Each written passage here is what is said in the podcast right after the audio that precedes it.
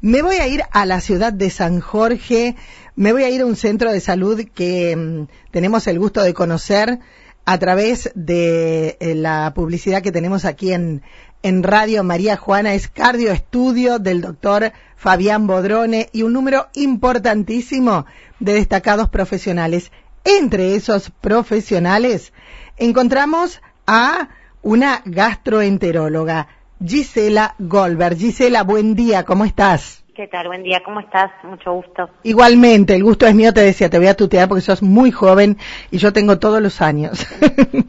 bueno, Gisela, vamos a hablar de algo realmente muy interesante, que es el cáncer colorectal. Sí, eh, hace poco, el 31 de marzo, que eso, bueno, lo estuve publicando un poco en, mis redes, fue el Día Mundial de la Concientización contra el Cáncer de Colon. Bien. Que para contarte un poquito, también a, los oyentes, es una enfermedad, eh, es un tumor bastante frecuente, sí, en Argentina es el segundo tumor más frecuente. No me digas. Sí, por detrás, de las, por detrás del cáncer de mama en las mujeres y del cáncer de próstata en los hombres dentro de, todo esto que puede sonar, digamos, muy preocupante, eh, vale aclarar que es un tumor que es totalmente prevenible y curable. Por eso es muy importante eh, enfatizar en que es necesario hacer estudios de prevención para poder detectar eh, pólipos que a largo plazo pueden evolucionar a cáncer o para poder diagnosticar un cáncer de forma temprana que aumenta mucho las chances de, curación, ¿sí? Bien. Porque uno por ahí tiene el concepto de que un cáncer eh, no es curable o generalmente suelen estar en estadios avanzados y esto en el caso del cáncer de colon para nada es así. Bien. ¿Qué le origina el cáncer de colon?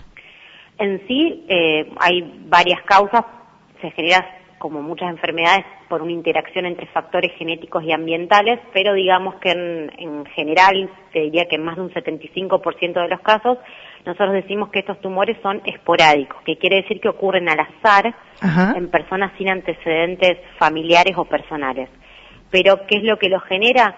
Eh, una alteración, digamos, en la reproducción o la forma en la que se, se dividen las células del intestino grueso, que es el colon, que genera pólipos y estos pólipos a largo plazo, hablamos de alrededor de 10 años, pueden evolucionar a un cáncer. O sea, si hablamos que pueden evolucionar a 10 años, ¿qué importancia es la, importante es la prevención entonces? Totalmente, porque tenemos una ventana de tiempo muy larga para actuar y si uno hace un estudio, detecta este pólipo y lo saca, evita que este pólipo a largo plazo se transforme en un cáncer. ¿Cuándo, ¿cuándo es preocupante el tamaño de un pólipo? En general los pólipos cuando tienen más de un centímetro y a medida que va aumentando el tamaño tienen más chances de, de ser malignos. De cualquier manera, hoy con, con las endoscopías, digamos que en general se pueden sacar pólipos aproximadamente de hasta dos o tres centímetros dependiendo un poco de la forma eh, y otras características.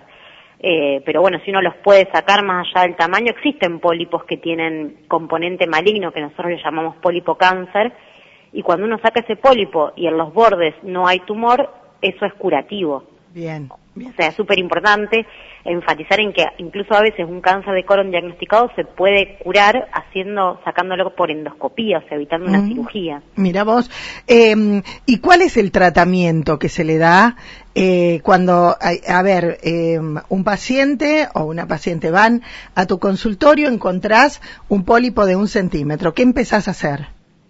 Sí, en realidad si uno lo encuentra, lo primero que hay que hacer en la endoscopía es. Ah. Y después uno ve la biopsia si los bordes de ese pólipo están libres, es decir, está como si el pólipo está extirpado de forma completa, después hay que hacer endoscopías de forma seriada, que generalmente y dependiendo de las características del paciente y el número de pólipos, pero digamos que en general es a los 5 años o entre 3 y 5 años, habría que repetir el estudio porque digamos que ese paciente ya al tener el antecedente personal de pólipos, tiene cierta tendencia a formar pólipos. Ah, claro, hay una, lo decías vos, hay una predisposición genética y no tiene nada que ver con que en la familia haya alguien que lo tiene.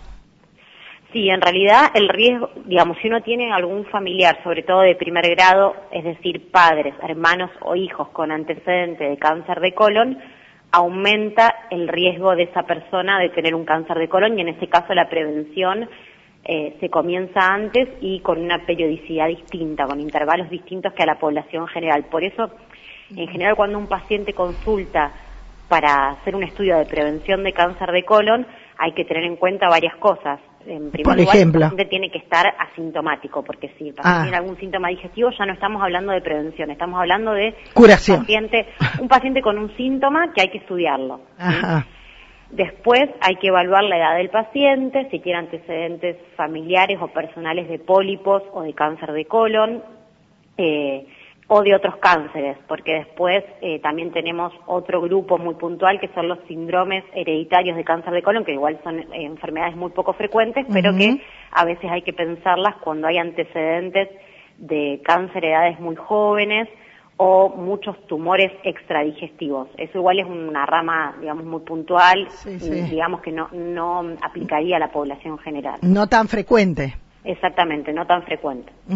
Eh, en, en tu consultorio, eh, ¿el tratamiento que haces es más para hombres o mujeres o igual?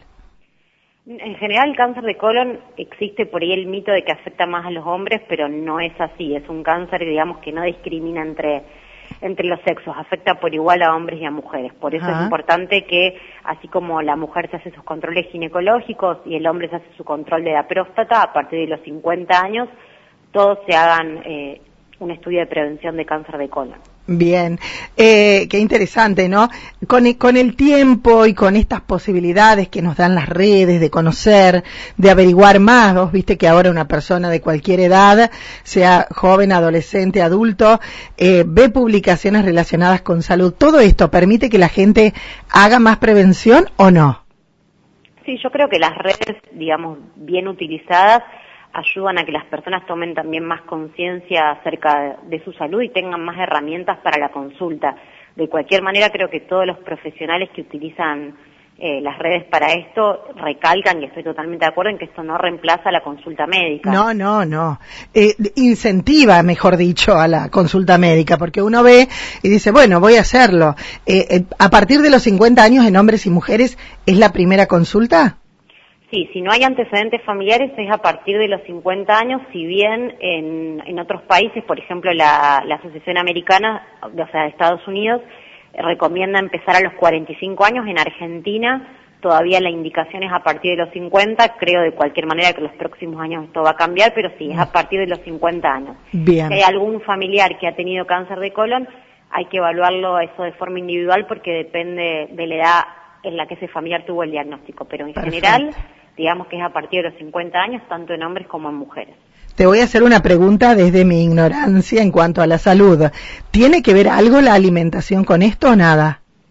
Sí, sí, tiene que ver lo que se ha demostrado en relación al, al cáncer de colon y a muchos otros tumores, es que existen factores ambientales predisponentes que justamente son los que podemos modificar y por eso son tan importantes, porque la carga genética que uno trae es algo que no podemos cambiar, pero sí nuestros hábitos.